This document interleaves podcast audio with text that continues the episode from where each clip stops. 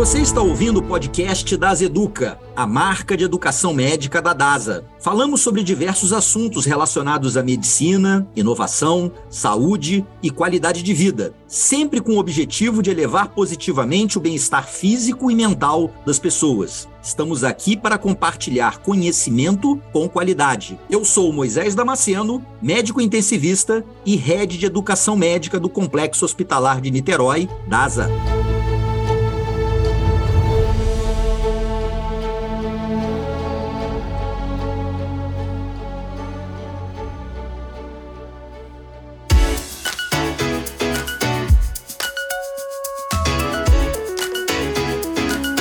Nossa conversa é com o Dr. André Bom, médico infectologista do Hospital Universitário de Brasília, coordenador do NIRAS do Hospital Brasília e head de infectologia da DASA Hospitais, para uma conversa muito importante sobre herpes zoster e por que todos nós devemos ficar atentos a essa doença.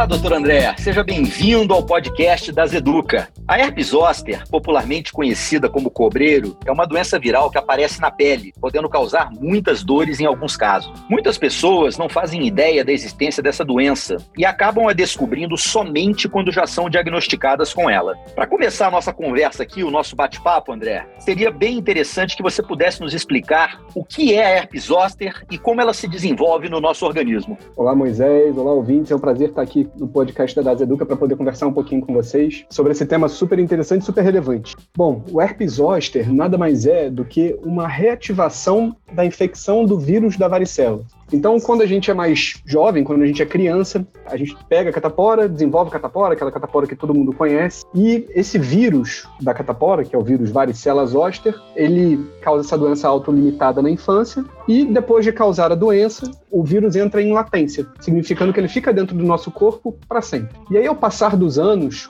com o chegar da idade, depois lá dos 60 anos de idade, especialmente depois de 70, 80 anos, o indivíduo passa a ter um risco maior de reativação desse vírus que estava lá dentro do nosso corpo. E a reativação não é na forma de uma nova catapora, mas sim da varicela, que é aquela doença que causa muita dor, causa algumas bolinhas no corpo, seguindo um trajeto muito específico e que causa muita dor. A gente pode dizer então, André, que dentro dos sintomas, né, que caracterizam no momento em que a gente detecta a dor, é um dos sintomas importantes. Existe algum outro dado assim do ponto de vista de manifestação que a pessoa possa ter para nos falar a favor de que ela possa estar com herpes zoster? Geralmente os pacientes começam com uma dor numa parte do corpo, seguindo um trajeto do nervo, e depois dessa dor surgem pequenos pontinhos vermelhos. Esses pontinhos vermelhos evoluem para pequenas bolinhas d'água, que são vesículas, e essas vesículas evoluem então para crostas, né, para casquinha. Então a evolução do herpes zoster a principal apresentação clínica é a dor inicial, pontinhos vermelhos seguindo um trajeto específico, que viram depois bolinhas d'água, que são vesículas, e depois viram crostas, casquinhos, que é quando então o herpes zoster entra em melhora daquela apresentação inicial. No entanto, a dor relacionada ao herpes zoster, ela pode permanecer. Mesmo depois de sumirem as lesões, pode permanecer o que a gente chama de neuralgia pós-herpética, que infelizmente causa uma dor crônica em alguns pacientes, de difícil controle, que precisa ser manejado com medicações específicas, eventualmente pode ceder com, com dipirona, por exemplo, mas precisa eventualmente da utilização de algumas medicações para controle da dor, do portão da dor, que a gente chama, né? gabapentina, pregabalina, que são medicações muito específicas para o controle dessa dor e devem ser feitas sob orientação médica. Esse trajeto que você mencionou da dor, acompanhando o nervo, essa presença dessas vesículas, tem alguma região do corpo onde isso seja mais comum ou pode ser em qualquer das regiões?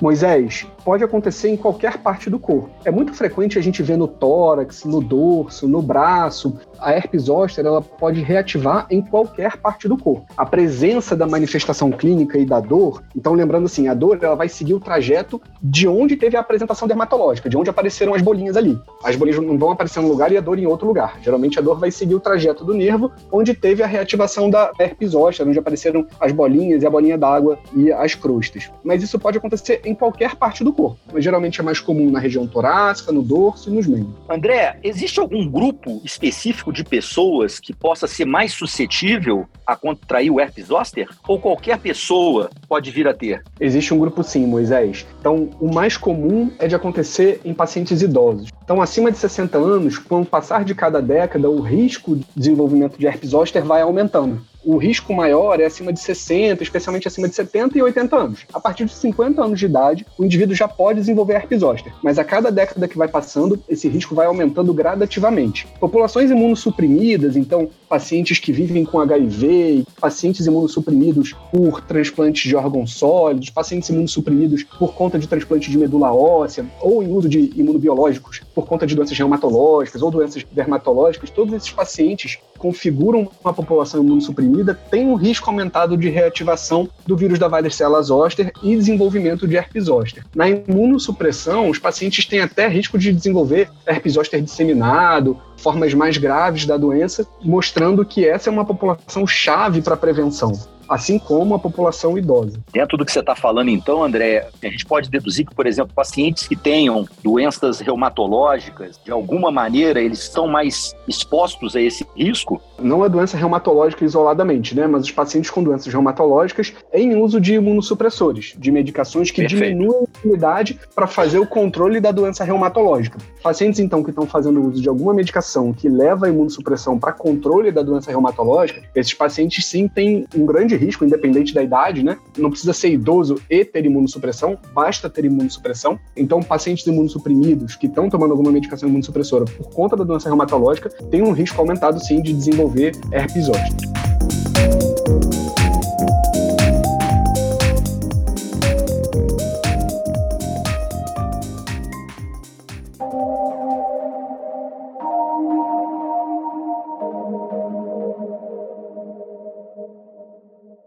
Existem algumas doenças que podem ser prevenidas e tratadas quando são identificadas a tempo, e o herpes zoster é uma delas. O tratamento consiste em antivirais e analgésicos, mas a forma mais eficaz de prevenção é tomando as vacinas disponíveis na sua região. Vale ressaltar que o herpes zoster pode desencadear em complicações graves, como neuralgia pós-herpética e infecção bacteriana secundária da pele. Então, todo cuidado é essencial.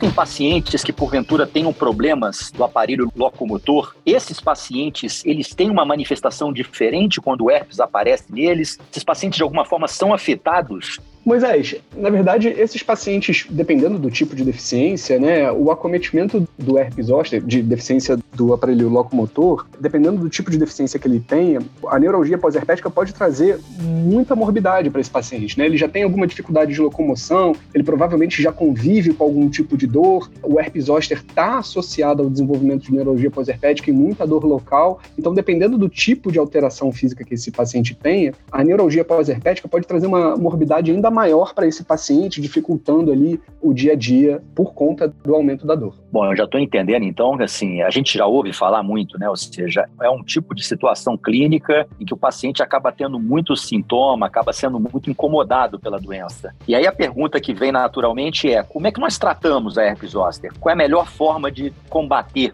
a doença uma vez ela instalada? Então, a primeira coisa é importante que se o indivíduo desenvolver algum sintoma compatível com herpes zoster, ele precisa atenção médica o quanto antes, porque o início do tratamento precocemente, nos primeiros dias de sintoma, leva a uma melhora mais acelerada da doença. E demorar para buscar assistência médica pode fazer com que a gente comece a medicação no momento em que não tenha mais tanto benefício. Uma coisa que é importante a gente dizer, que o herpes zoster, ele é uma doença autolimitada assim como a varicela, ele vai aparecer e ele vai sumir sozinho. Mas se a gente começa a tratar precocemente, nos primeiros dias, ali nas primeiras 48 horas de doença, a gente consegue reduzir reduzir o tempo de doença, a gente consegue reduzir talvez um pouquinho da neuralgia pós-herpética, levando a menos morbidade. Então, a primeira coisa é: esse paciente precisa procurar assistência médica. É importante não se automedicar, até porque a dose da medicação vai mudar um pouquinho procurando assistência médica, existem medicações específicas para o tratamento do herpes zoster. E são os mesmos medicações que são usadas para tratar, por exemplo, o herpes simples ou a própria varicela nos adultos em apresentações disseminadas, que é o aciclovir, o valaciclovir, especialmente essas duas medicações. Existem outras formulações que podem ser utilizadas, mas o aciclovir e o valaciclovir são os mais classicamente utilizados. E eles ajudam um pouquinho na recuperação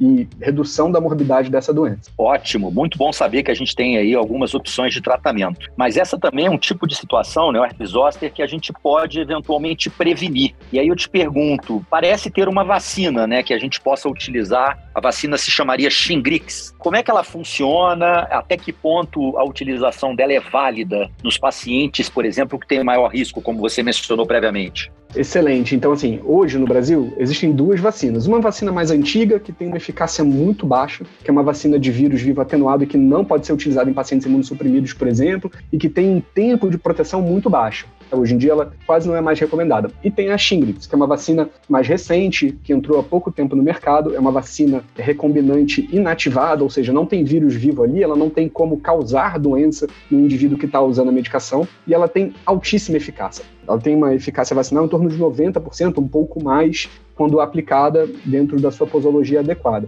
Ela é indicada para pacientes acima de 50 anos de idade ou nos pacientes imunossuprimidos acima de 18 anos de idade. E ela tem, repito aqui, altíssima eficácia e uma duração da imunidade, da duração da proteção por vários anos. Assim, a gente tem estudos acompanhando até 8, 10 anos da eficácia da vacina e ela mantém ainda uma alta proteção vacinal. Isso provavelmente espera-se que seja mantido por mais alguns anos. Então, ela deve ser utilizada nas populações de risco que a gente citou anteriormente, pacientes com mais de 50, 60 anos de idade, pacientes imunossuprimidos, seja por doenças imunossupressoras ou seja por medicações imunossupressoras ou procedimentos que levam à necessidade de imunossupressores, como transplantes, por exemplo.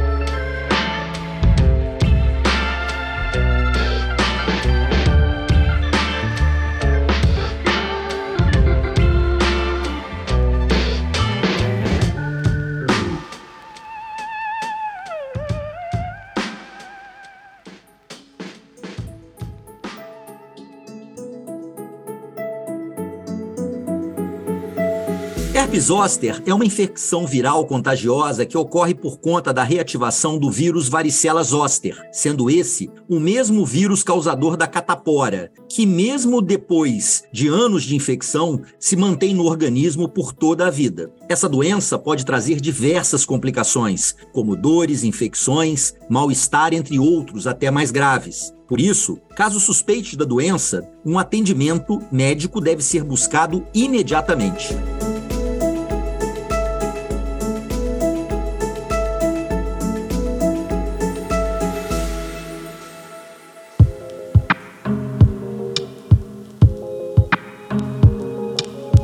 André, estou pensando aqui, ou seja, pacientes que já tenham tido herpes zoster podem voltar a contrair a doença? Ou seja, eles podem voltar a ter essa doença? Então, pacientes que já tiveram herpes zoster alguma vez na vida podem sim ter recorrência da doença. Como ela é uma reativação do vírus da varicela, esse vírus ele pode reativar em diversas ocasiões. É muito raro, assim, ele reativar nos primeiros seis meses após o primeiro episódio mas ele pode ter outros episódios de reativação ao longo da vida. Então, é interessante que pacientes que já tiveram herpes zoster tomem sim a vacina contra herpes zoster, especialmente a Shingrix. A orientação é que se faça depois dos primeiros seis meses após o primeiro episódio, mas não por uma questão de contraindicação de, de fazê-lo antes disso, né? Mas é porque um novo episódio de herpes zoster é muito raro antes dos primeiros seis meses, depois do primeiro episódio. Mas a recomendação é que seja feita após seis meses. Maravilha, maravilha, André. Você já antecipou até uma pergunta que estava me ocorrendo aqui, que era justamente essa, de até que ponto quem já teve herpes zoster se merecia ser vacinado, e você já esclareceu isso de uma forma muito boa.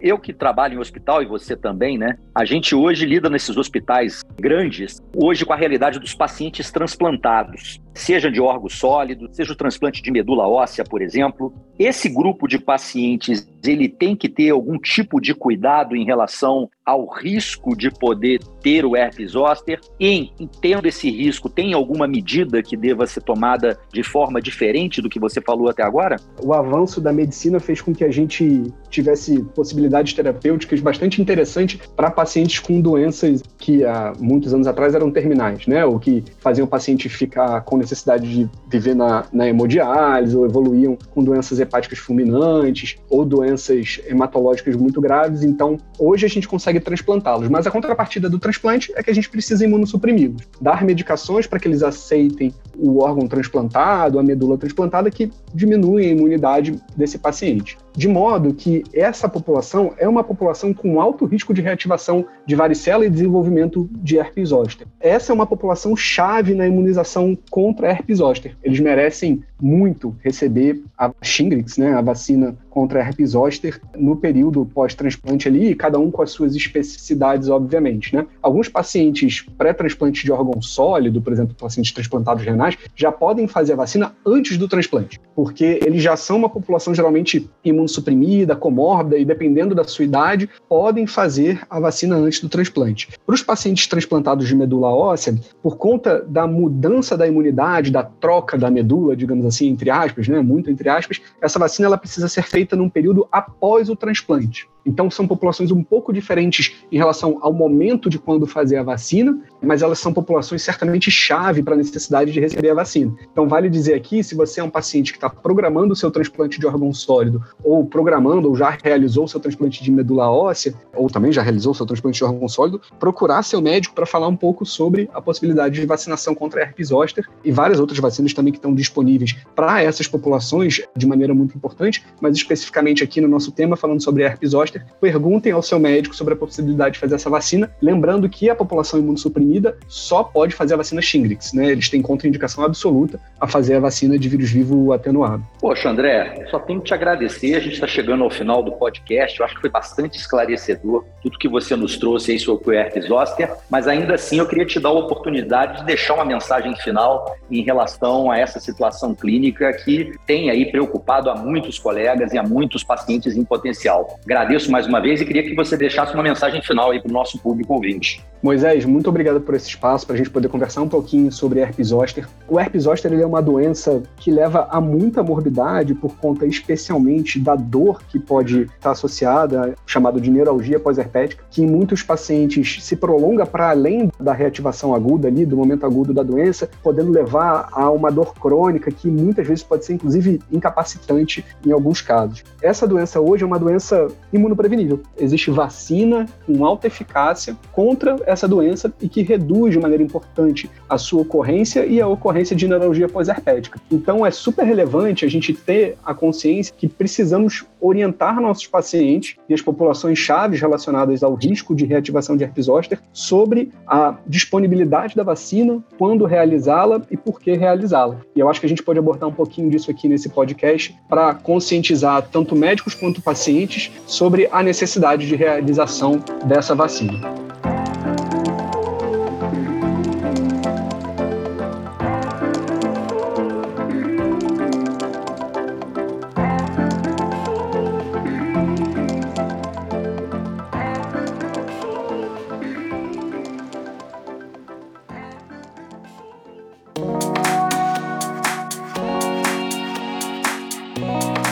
Você que ficou aqui conosco até o final e quer saber mais, acesse daseduca.com.br e se quiser acompanhar de perto os nossos conteúdos, é só seguir a Daseduca nas redes sociais. Até o próximo episódio.